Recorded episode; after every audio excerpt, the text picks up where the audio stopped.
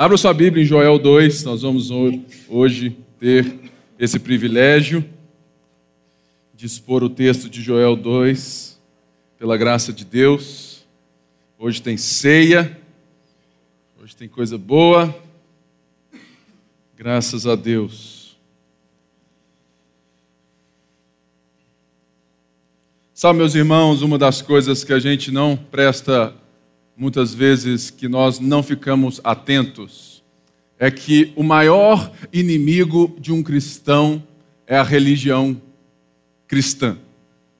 Não essa orgânica viva de Cristo, mas essa humana, mundana, muitas vezes que sufoca a própria igreja do Senhor.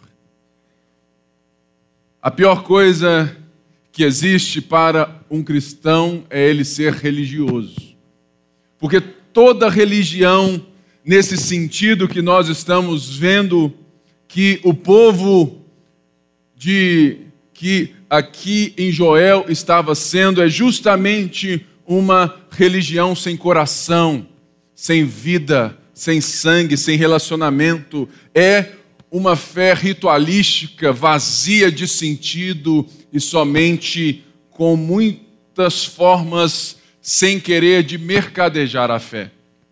Muitas pessoas hoje são crentes nominais. Há muitos anos atrás isso era impensável. Eu lembro há 20 anos atrás, isso já tinha um pouco, mais há 30, 50 anos atrás, crente era gente pequena, crente era, era assim, eram poucos. Mas quem era crente era crente de verdade. Mas hoje a religião protestante evangélica, seja ela brasileira, americana, em qualquer lugar desse mundo, no mundo prioritariamente né, daqui do mundo, deste mundo, do nosso mundo ocidental, nós hoje temos os crentes nominais. Isso deve nos fazer pensar. A pergunta antes de entrarmos no texto é: você é um crente nominal? Você entende a fé e você se relaciona com a igreja por meros ritos e por cultura? Aí você fala assim, Pipe, como que eu sei que eu sou um crente nominal? É quando as marcas dos seus pés na segunda-feira são diferentes das marcas do domingo. É quando as suas decisões excluem a Cristo e você nem percebeu. É quando você divide a vida em vida santa e vida secular. É quando você perdeu a capacidade de ouvir a voz de Deus mas você continua se portando e vivendo como um crente. Deixa eu te dizer algo que é às vezes estranho, mas é verdade. A pior coisa que tem é alguém que está se enganando dentro da igreja quando gostaria de estar fora dela. Sabe por quê? Porque você está perdendo tempo aqui e lá fora. Você não se joga nem para um lado nem para o outro. E essa vida religiosa era a vida do povo judeu da época de Joel. Esse povo era um povo ritualístico, vazio, que tinha a sua fé, uma fé passada de pai para filho, mas que não tinha coração, que não tinha fígado, que não tinha vida. Mas nós vamos ver que Joel, em Joel, Deus começa a falar. E uma das coisas que todos nós temos que lembrar que todo profeta é levantado por Deus porque Deus ama o seu povo. Porque Deus ama o seu povo, Deus vai atrás de um povo que já tinha dado mute nele, que estava buscando uma outra coisa, achando que Deus era deles. Por isso, havia uma crise de religiosidade no povo judeu da época do profeta Joel. O texto não nos deixa muita pista de quem era esse Joel, em que época que ele viveu. Isso faz para mim o texto ainda mais rico para nós, porque é um texto totalmente contemporâneo, porque ele não tem muita definição de época, mas ele fala para nós hoje como se fosse naquela época. Joel, esse poeta que constrói com as suas palavras cenas tensas e cenas de alívio. Joel está agora dizendo aquilo que no capítulo 1 ele já deixou claro: que o povo de Deus, o povo judeu, sofreu uma crise de gafanhotos que foram e devastaram a terra. Não tinha mais nada, e, e lembrando que esse povo tinha uma vida totalmente agrícola. Então, pense você que hoje você não tem mais nada para comprar, tudo está parado, não voa, não chega carro, não chega ônibus, a vida está toda parada. Veio uma crise no Brasil, tomaram todo o pouco dinheiro da sua conta, confiscaram tudo.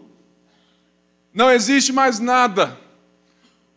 Todos do exército estão sendo, de fato, um povo, um tipo de gente que vai justamente ser um povo que, de alguma forma, vai impedir-nos de ter qualquer subsistência. O Brasil numa crise, pensa dessa maneira, era a forma que esse povo estava.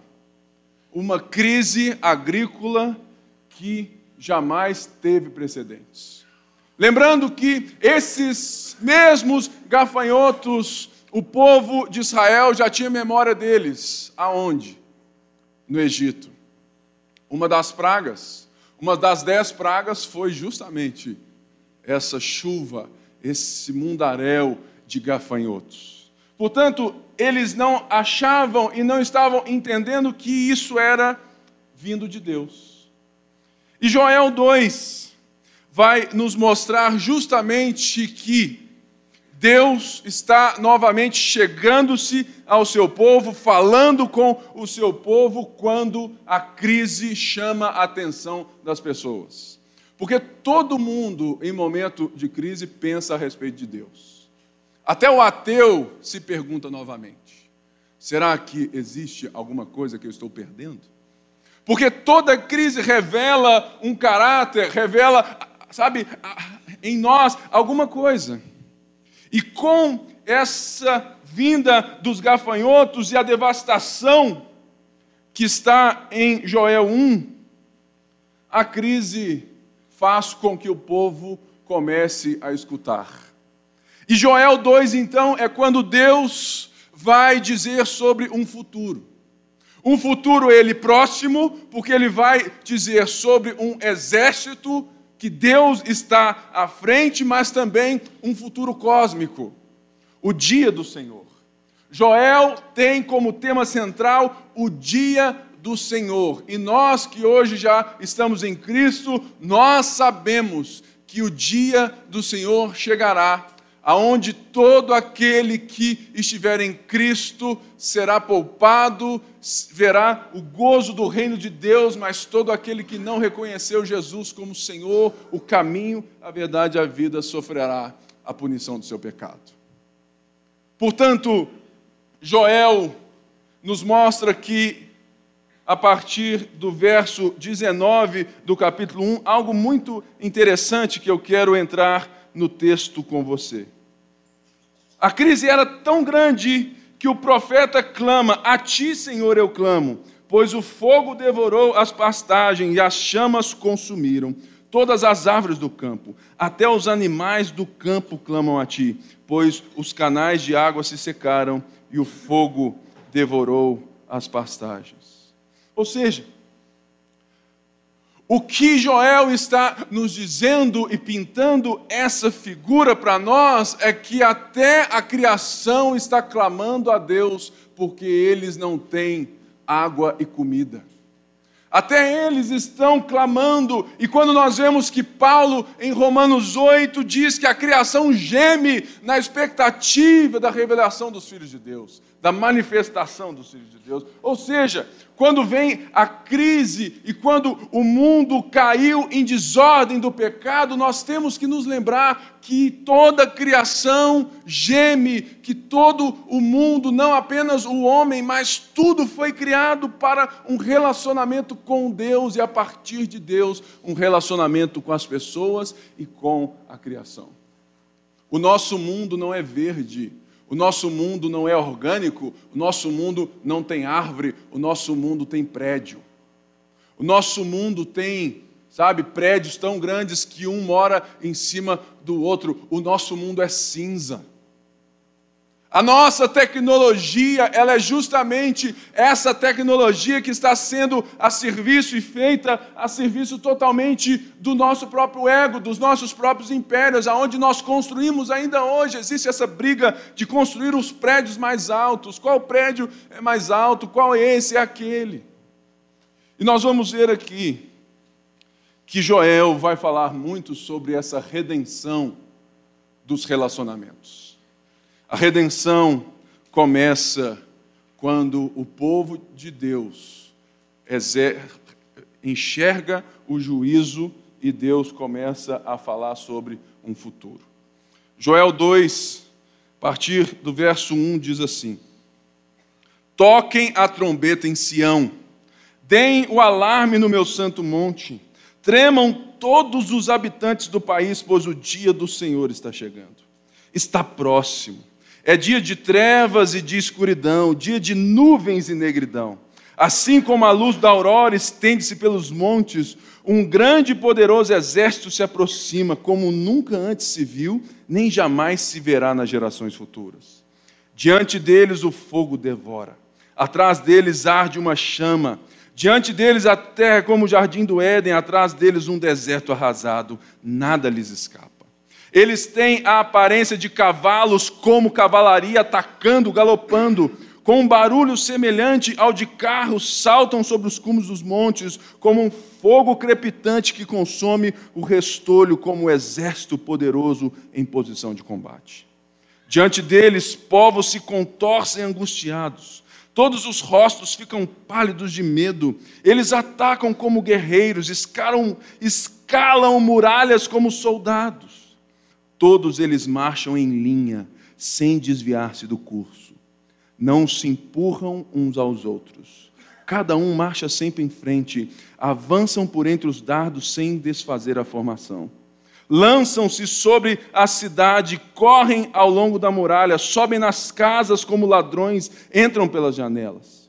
Diante deles a terra treme, o céu estremece, a lua e o sol escurecem e as estrelas param de brilhar. O Senhor levanta sua voz à frente do seu exército. Como é grande o seu exército, como são poderosos os que obedecem à sua ordem, como é grande o dia do Senhor, como será terrível, quem poderá suportá-lo? O que nós vimos aqui a partir de Joel 1, nós agora vamos ver que uma crise presente que já tinha acontecido, agora Joel joga os olhos do povo judeu para o futuro. Porque eles estavam desesperados. E Joel então vem e diz algo que fazia parte da cultura deles: toquem a trombeta em Sião, soem o alarme. Naquela época tinha o chofar. O chofar era usado para várias coisas, e uma delas é para um toque de rebate para chamar o povo à guerra, para festas solenes.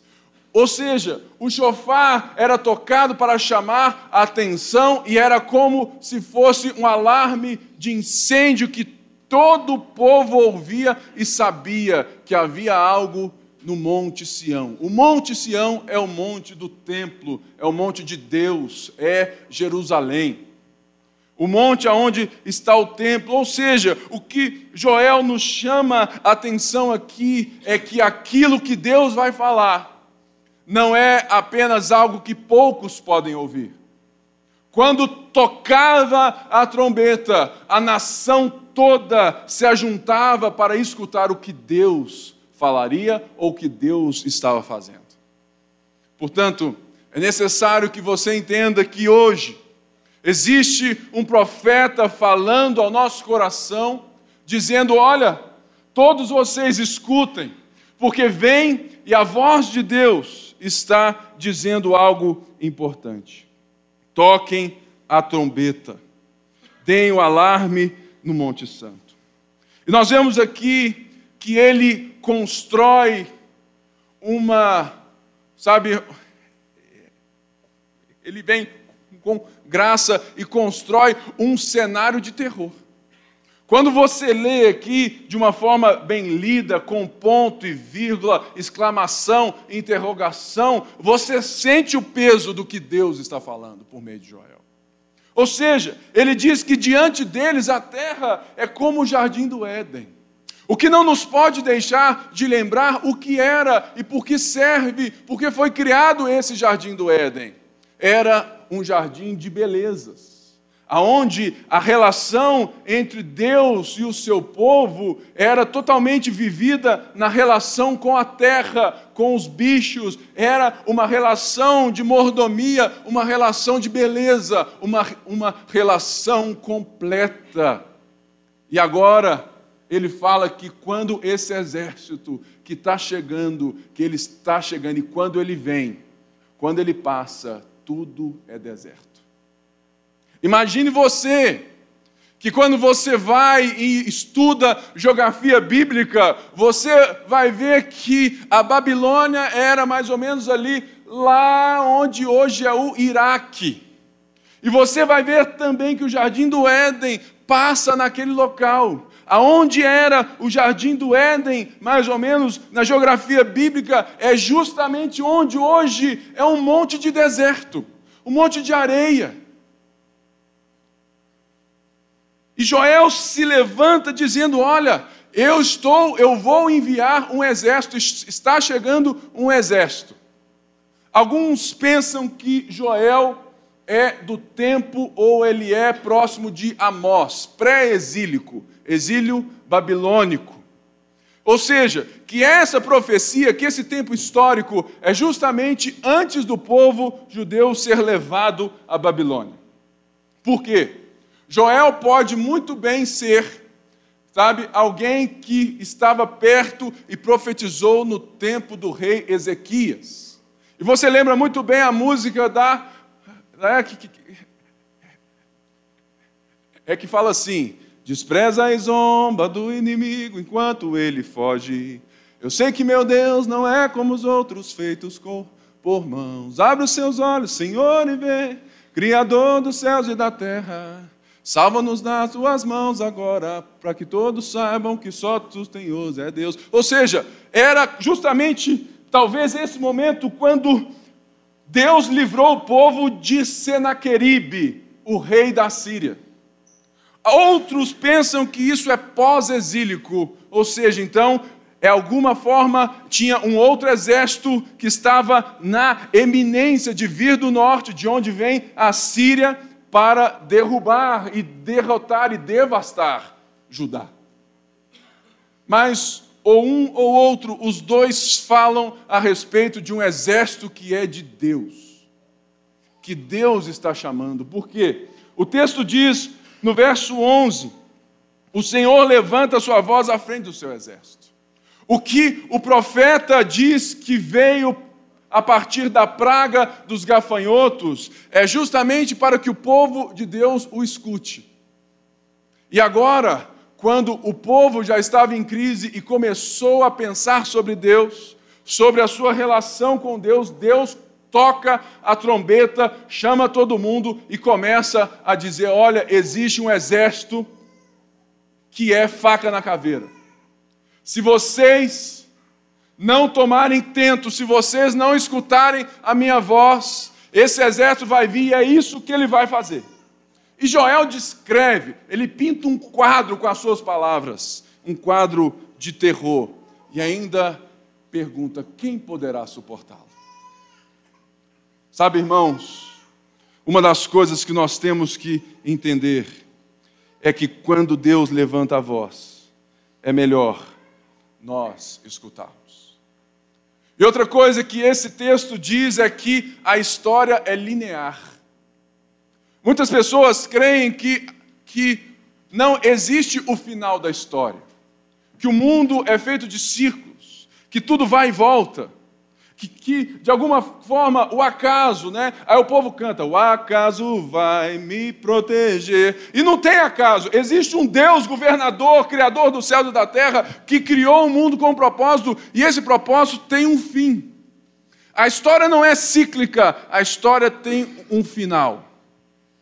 E esse final será decretado pelo dia do Senhor.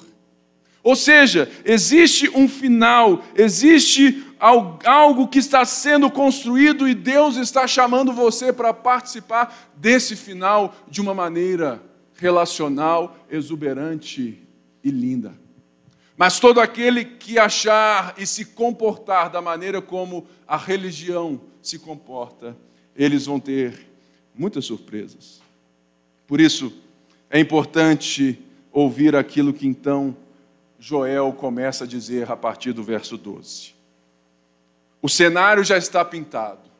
É de juízo, é de terror. O terror já tinha chegado e estava vindo. O, o rei da Síria estava nas portas. E Deus chama o povo para te ouvir.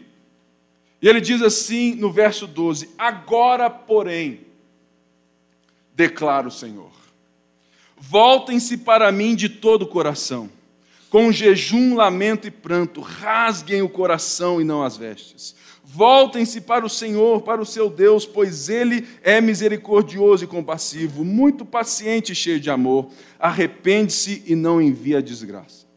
Talvez ele volte atrás. Arrependa-se e ao passar deixe uma bênção. Assim vocês poderão fazer ofertas de cereais e ofertas derramadas para o Senhor, o seu Deus. Toquem a trombeta em Sião, decretem jejum santo, convoquem uma assembleia sagrada. Reúnam o povo, consagrem a assembleia, ajuntem os anciãos, reúnam as crianças, aqueles que mamam no peito, até os recém-casados devem deixar os seus aposentos. Coitados. Que os sacerdotes. Gente, o Paulo está aí, né? Recém-casado já está na igreja. Aí, meus parabéns, irmão. Você é crente mesmo que os sacerdotes que ministram perante o Senhor chorem entre o pórtico do templo e o altar, orando: Poupa o teu povo, Senhor.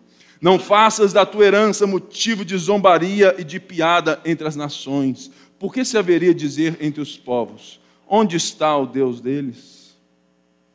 Sabe, irmãos, nesse texto de juízo, Deus começa a levantar a voz do profeta para aquilo que o mundo e que a gente tem uma inclinação natural para fazer. Nós somos um povo que naturalmente o nosso fruto é fruto de independência. O nosso fruto é fruto de discórdia. O nosso fruto é fruto de uma relação egoísta. Por isso, Joel diz assim: agora, porém, ou seja, não é, sabe, para depois, não é para depois, não é para depois de amanhã, daqui um ano. Porque existe gente que está, sabe, brincando de ser cristão. Existe gente que brinca de se, de se relacionar com Deus como se relaciona com a sua boneca do quarto da infância. Fala assim, hoje eu te quero. Ou com o seu lindo cachorrinho fala assim: hoje eu não te quero, sai para lá. Ah, não, vem cá, meu melhor amigo, sabia, meu namorado me deu, é, e tudo mais, um pé na bunda e agora eu estou assim, não estou para cá. Eu sabia, o homem, sabe, o cachorro é o melhor amigo do homem. Tem gente que de fato brinca com essas coisas, acha que a hora que pode, a hora que quer, pode falar assim: Deus, eis-me aqui. Ou Deus, agora eu te quero achando que de alguma maneira pode manipular esse relacionamento e invertendo a ordem. Quem é o Deus da história? Quem é o Deus da história? Quem te criou? Ou foi você que criou a Deus? E ele fala assim: agora, porém. Não deixe para amanhã, mas é agora. E ele diz algo que nós temos que aprender: que muita gente na igreja quer pregar o Evangelho, achando que isso é uma boa ação que vai salvar a sua semana.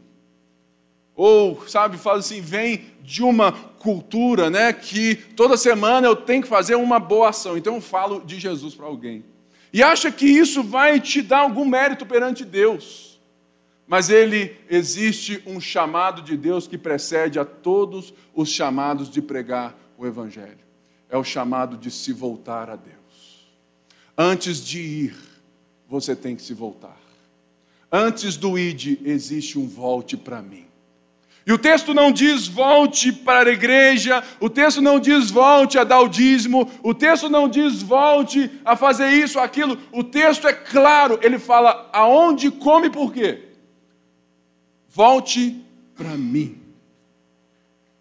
Irmãos, nós temos que lembrar que muitas vezes essa mesma religiosidade dos tempos de Joel está presente no nosso dia, nesse culto agora, no seu coração.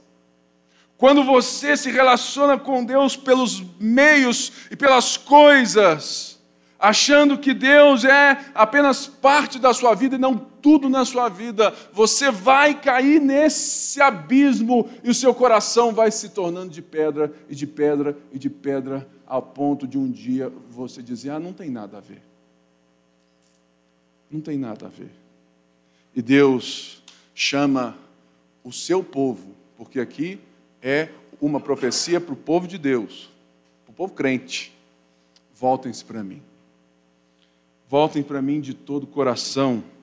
Rasguem o coração e não as vestes. Naquela época, naquela cultura, era normal quando vinha uma crise, quando vinha uma derrota muito grande, o povo rasgava as vestes como sinal de arrependimento, sinal de lamento. E tem muita gente hoje que rasga as vestes, mas não, não rasga o coração. Tem muita gente hoje que faz o teatrinho gospel muito bem, se enganando, achando que por meros rituais externos você vai atrair esse perdão de Deus, mas o seu coração é duro de pedra. E o texto diz: rasguem o coração e não as vestes, Parem de liturgia, para de religião, rasga o que existe dentro de você e, biblicamente, o coração expressa o ser humano por inteiro. É a fonte da vida. Ou seja, Deus está chamando o povo dele falou assim: olha, deixa de ser igrejeiro religioso e passe a ser discípulo, aprendiz que escuta a minha voz rasga o coração, se entrega por inteiro.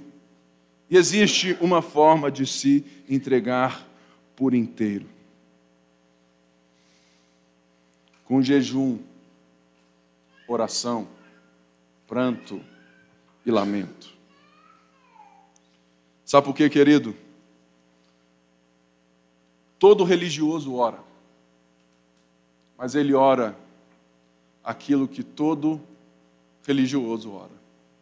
Senhor Deus, entrando agora em tua presença, apresento a ti a minha vida. Toma, Senhor, o meu trabalho. Ah, Deus, olha para o meu chefe, aquele crápula, Senhor. Abençoe, Senhor, o meu trabalho. Abençoe, Senhor, as notas frias que eu vou ter que emitir. Senhor, abençoe. Abençoe meu pai, minha mãe. Me dá uma casa, um carro e um resto na poupança.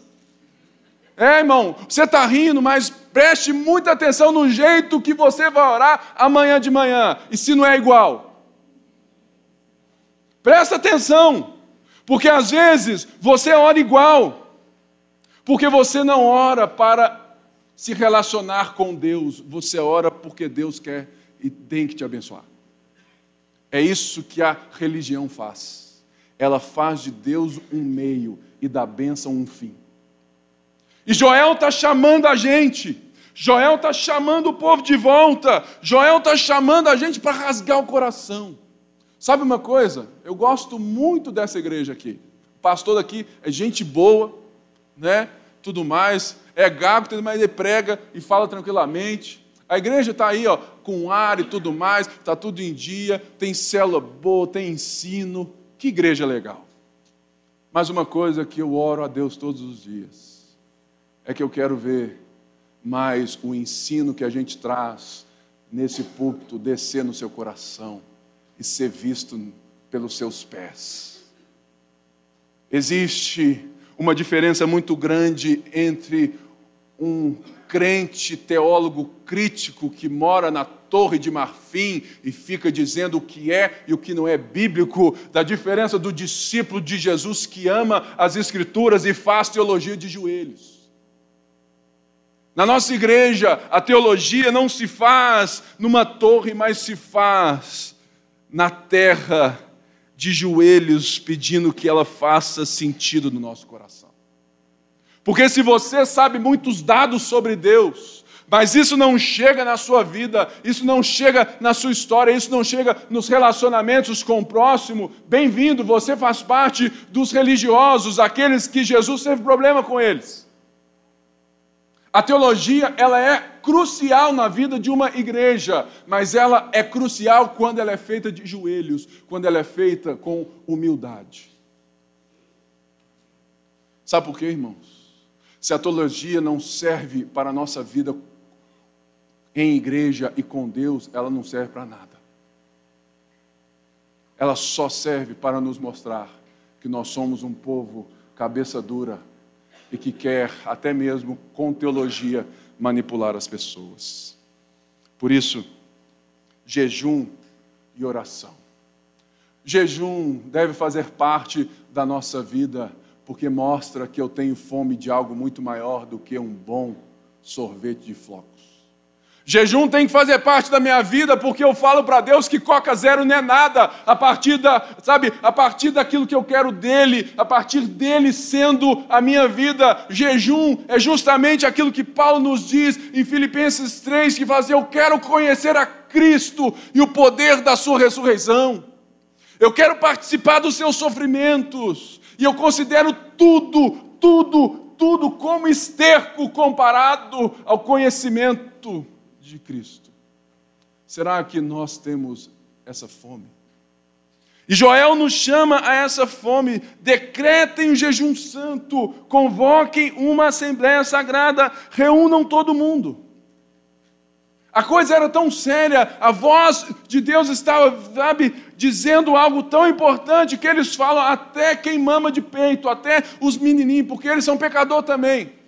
Eles têm que reconhecer que Deus é Senhor. E ele fala assim: até quem casou agora e está nos aposentos. Porque naquela época, todo judeu, provavelmente homem, fazia parte do exército. E quando ele se casava, ele tinha um ano de folga do exército. Para quê? Para povoar a terra, né, queridão? Para povoar a terra. Imagina, devia agora Gente aqui, ó, que acabou de casar, falou assim, ó, cara. Ô, Pipão, beleza? Bom. É o dízimo? Não, filho, não é o dízimo, não. Você pode ficar tranquilo. Eu preciso que vocês venham aqui amanhã, porque toda a igreja vai se reunir. Porque Deus quer falar com a gente.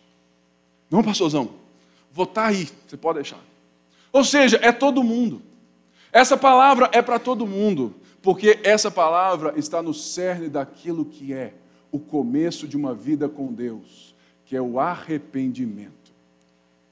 Arrependimento não é coisa de gente fraca, arrependimento não é coisa de gente humilde, arrependimento é coisa de gente forte.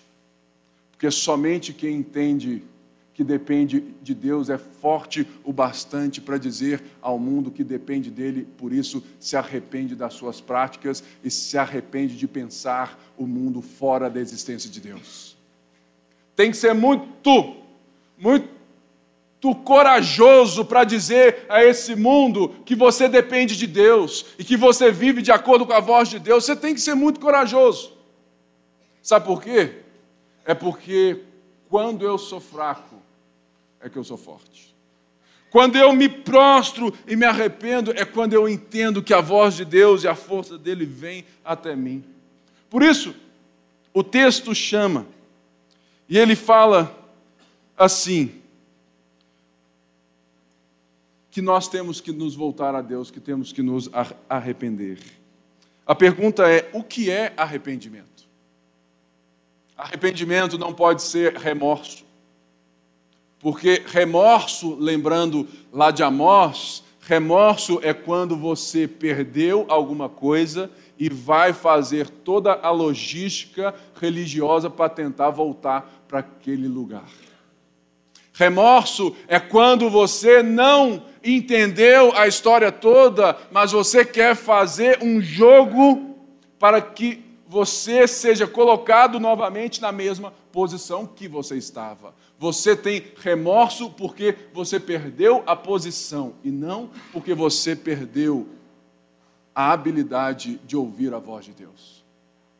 Arrependimento é literalmente voltar, virar.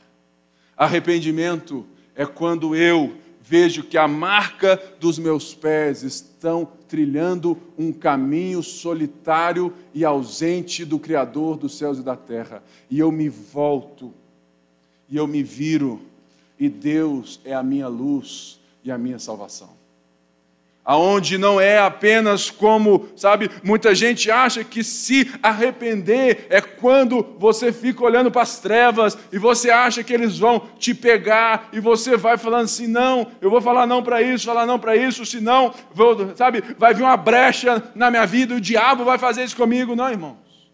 Isso não é arrependimento.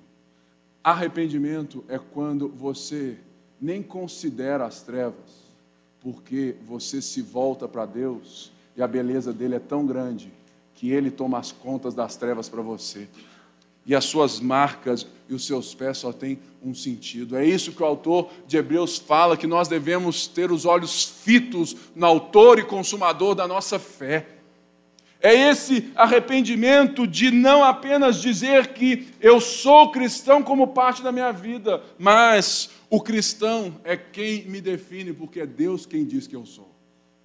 Arrependimento envolve abandonar aqueles atos e atitudes ofensivos a Deus e ao seu caráter. É um retorno a Deus como Pai, é um retorno a Deus como Criador, é um retorno a Deus como Senhor. É uma completa reorientação pessoal. É uma mudança baseada na fé em Deus e na sua graça. É por isso que quando alguém é salvo, isso eu me lembro que eu era líder de jovens assim, lá na escola, um cara, sabe, bem assim, sabe, assim, bem popular, tal da escola, e com 17 anos eu me converto, eu sou convertido. De repente, o povo da escola começa a fofocar falando que o Pipe virou padre. O Pipe não, o Porcão, porque naquela época era Porcão meu apelido. De tão doido, né? Muito maconheiro, né? Aí você já viu. É, o Porcão virou padre, virou pastor. Fizeram lavagem cerebral no Porcão. E de fato, irmãos, não foi a igreja que assim o fez, foi Deus que me fez enxergar a vida com outros olhares. E é de fato uma lavagem, não nesse sentido, mas é uma reorientação de vida. Quando seus olhos são abertos, quando seus ouvidos são, sabe, abertos para ouvir a Deus, a vida ganha outro sentido. Ela perde esse sentido mesquinho da religião, mas cuidado, ela pode voltar a ter quando você para de ouvir a voz de Deus e se voltar para Ele. Portanto, o povo então se arrepende. O povo ouviu a voz de Deus e se arrependeu. O povo se voltou a Deus, o povo se juntou. E a partir do verso 18, olha então o que, que Deus diz que vai fazer. Então o Senhor mostrou zelo por sua terra e teve piedade do seu povo. O Senhor respondeu ao seu povo: Estou lhe enviando trigo, vinho novo e azeite, o suficiente para satisfazê-los plenamente, Nunca mais farei de vocês motivo de zombaria para as nações. Levarei o invasor que vem do norte para longe de vocês, empurrando para uma terra seca e estéril, a vanguarda para o mar oriental e a retaguarda para o mar ocidental. E a sua podridão subirá, o seu e o seu mau cheiro se espalhará. Ele tem feito coisas grandiosas.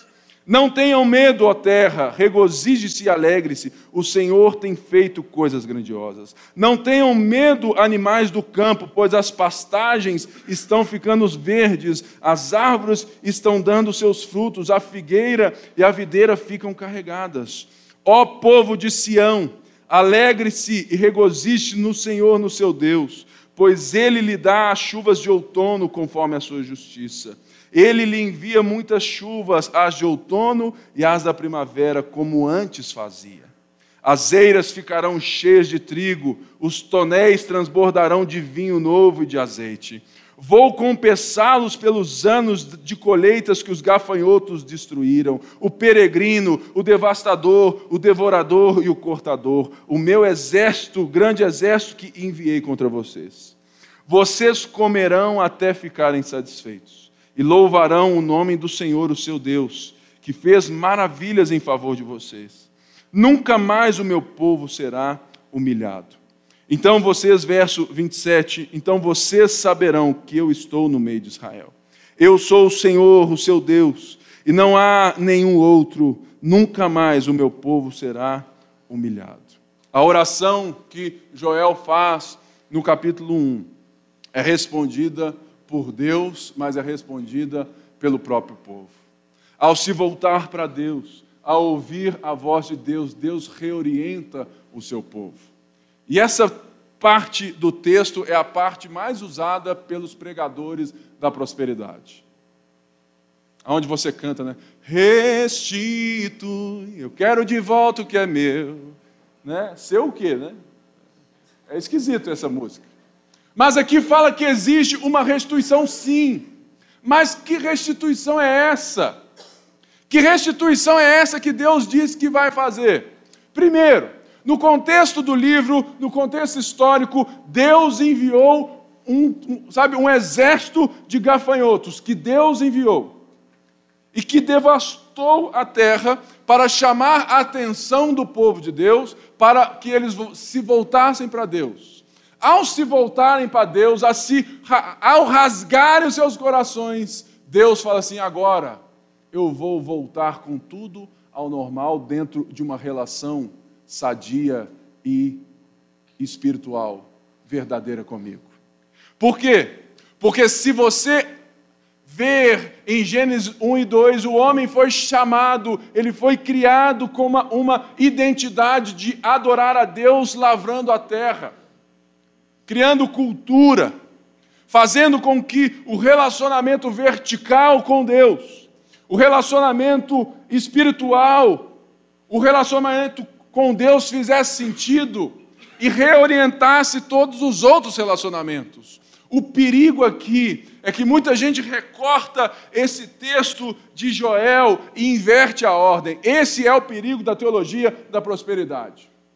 A teologia da prosperidade, ela inverte a ordem dos fatores e que altera o resultado. Quando Deus se torna um meio e as bênçãos materiais se tornam um fim, você não tem o mesmo resultado de quando as bênçãos, quando a terra é um meio de adoração a Deus que é o seu fim, que é a sua, sabe, o seu propósito de vida, não é o mesmo resultado.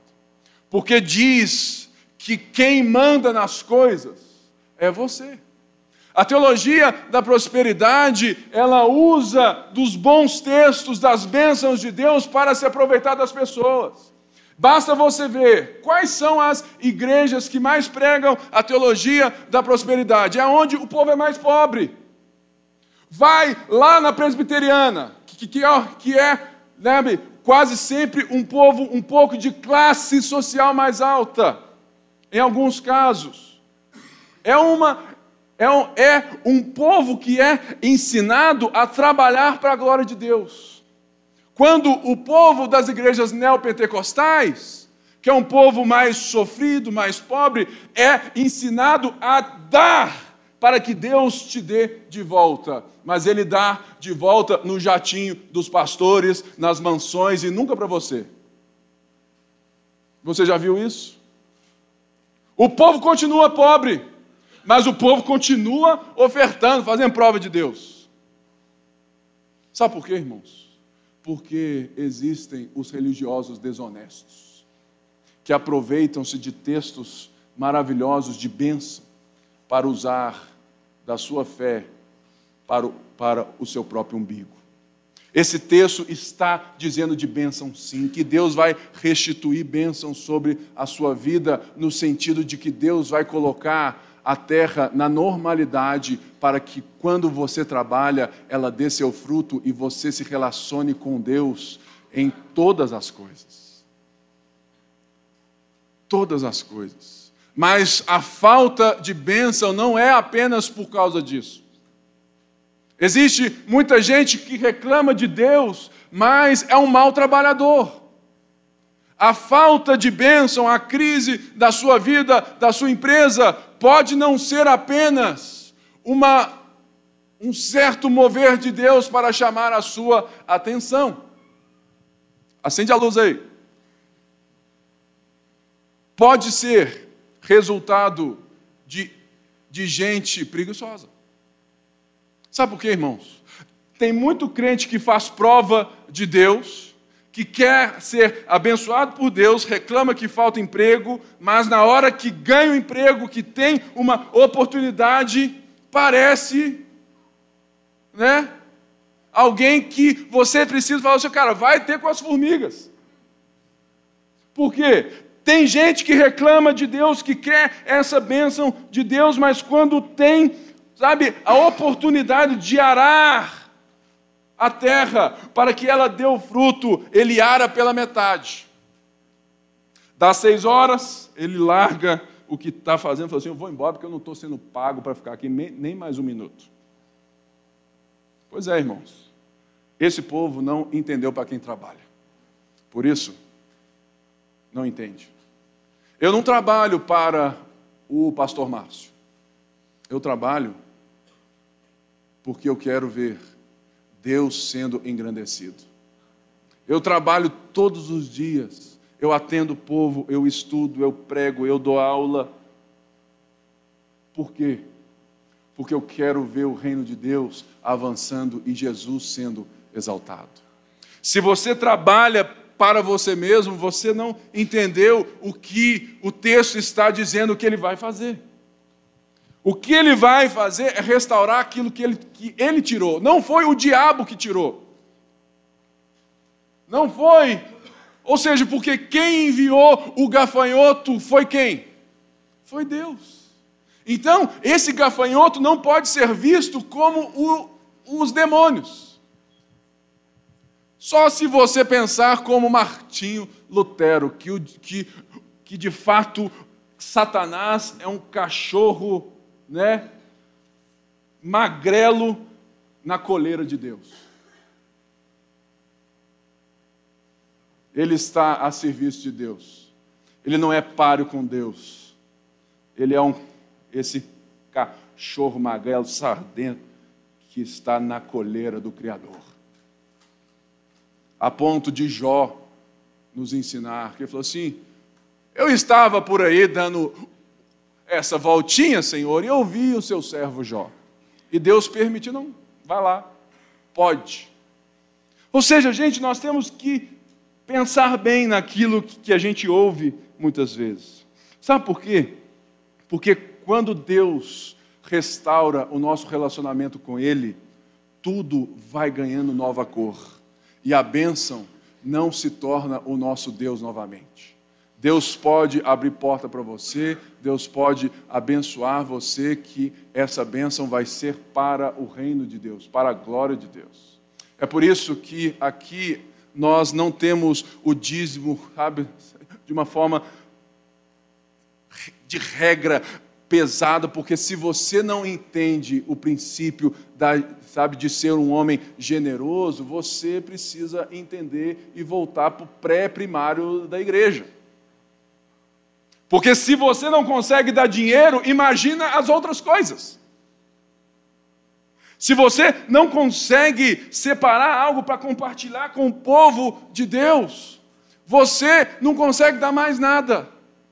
Porque você não entendeu quem abre as portas e fecha para você. Você pode achar que você tem o controle de tudo, como o povo estava achando aqui. Mas ele diz algo muito claro. Quem manda nesse negócio sou eu. E eu controlo a, a vida de vocês, mas eu quero estar pertinho de vocês. Voltem-se para mim. Volta para mim. Para de se relacionar com o mundo, com as coisas, com as bênçãos fora da minha orientação, fora da minha voz. Sabe por quê, irmãos? É cruel trabalhar, correr atrás sem ter um Deus para nos dar propósito. É cruel ver gente trabalhando, sabe, anos e anos, a vida inteira e correndo atrás e de repente, vuf. Imagina seu pai ou você lá na época do Collor, que da noite para o dia, a poupança foi, up, opa, cadê? Vou entrar na justiça. Está até hoje. Ou seja, existem coisas na vida que você não tem controle, então é, é melhor você entender e viver com quem tem o controle sobre todas as coisas. Sabe por quê, irmãos? É muita dor viver pelo acaso. É muita dor querer tirar do solo quando Deus deu ordem para que o solo não dê o seu fruto. É muita dor orar e ter um teto de bronze, porque Deus quer falar algo com você, mas você continua nesse, sabe, nessa coisa religiosa. Então, o texto segue, mas eu vou só entrar nele para que eu feche essa mensagem e no próximo culto nós vamos ter essa outra parte que é a parte sabe, chave também, a partir do verso 28, mas eu quero que ela seja exposta com muito tempo, que é a promessa do derramamento do Espírito. Mas esse derramamento do Espírito, ele fala algo muito bonito. Ele fala que um dia Deus vai derramar o Espírito sobre todas as pessoas, no sentido de que, diferentemente daquilo que ele estava fazendo, sabe, até então, de que Deus ungia pessoas para uma função e para uma tarefa, vai chegar um dia, antes do dia do Senhor, em que o Espírito Santo será derramado sobre todos os povos. E o texto diz algo tão lindo que diz assim: Olha, os seus filhos e as suas filhas profetizarão, os velhos vão ter sonhos, jovens terão visões. O que, que isso quer dizer de forma bem rápida? Porque quando jovem tem visão, quer dizer que jovem tem orientação para a vida. O que eu mais vejo aqui é jovem totalmente perdido, não sabe o que, que quer, não sabe nada ah, não sei se eu quero para ser médico, se eu quero ser pastor, se eu quero ser isso. Ó, se você quiser ser um pastor, tenha certeza que Deus te chamou, porque se você não for chamado, é o inferno na terra. Ser pastor é para quem tem vocação, porque é uma das profissões comprovadas mais difíceis do mundo. E é difícil mesmo, mas é bom demais mas tenha certeza de que você tem um chamado de Deus. Ou seja, quando diz que os jovens vão ter visões, é que os jovens vão ter um caminho, sabe, correto, um norte na vida para seguir com a vida. Não vão estar soltos.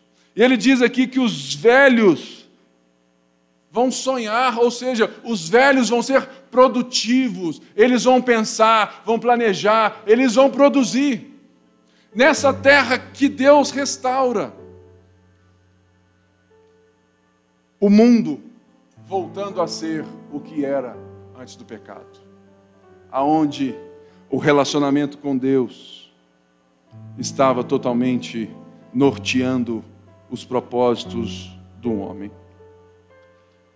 Isso se cumpre em Atos 2, de 14 a 21. Mas isso, quando vem, cumpre também o que Moisés um dia pensou em Números 11, 29. Diz assim: Moisés respondeu: Você está com ciúmes por mim? Porque Deus estava né, vendo e outras, assim, outras pessoas estavam vendo coisas e sendo usadas por Deus. Moisés vira para Josué e fala assim: Você está com ciúme por mim porque Deus usa outras pessoas? Quem dera todo o povo do Senhor fosse profeta e que o Senhor pusesse o seu espírito sobre eles. Números está falando isso. E o que Joel está dizendo aconteceu em Pentecostes e aconteceu com a gente. Hoje nós temos o Espírito Santo que é derramado para nos dar norte, caminho, para que os jovens tenham visão e que os, e que os velhos ainda sonhem. Mas o texto fecha com algo maravilhoso. No verso 32, ele diz assim: E todo aquele que invocar o nome do Senhor será salvo. Veja bem, retrospectiva. Joel não fala muito sobre si. Ele vem e começa a explicar ao povo que a crise, que todos aqueles gafanhotos que devastaram a terra não era obra do acaso, mas era obra de Deus na vida deles. Eles ficam espantados, então Joel levanta a sua voz e fala assim: toquem a trombeta, chama todo mundo, rasguem os, rasguem os corações, se voltem para mim. Vocês pararam de ouvir a voz de Deus, voltem-se para mim jejuem, orem. E o povo se volta a ele, Deus levanta a sua mão de juízo e estende a bênção do trabalho relacional da terra, falando: olha, eu vou trazer de volta, eu vou restituir o que os gafanhotos tiraram, porque vocês agora estão comigo. Agora a nossa relação não vai ser somente dentro do quarto, mas vai ser na segunda, na sexta, na terça, na quarta e na quinta, porque vocês trabalham e a terra dá o seu fruto, porque vocês são meus. Mas não se esqueçam, o meu propósito é muito maior que isso. Um dia vocês serão moldados, porque, to, porque o Espírito Santo vai ser derramado sobre toda a carne. E ele fecha resumindo isso tudo, trazendo esperança para mim e para você, dizendo: e todo aquele que invocar o nome do Senhor será salvo.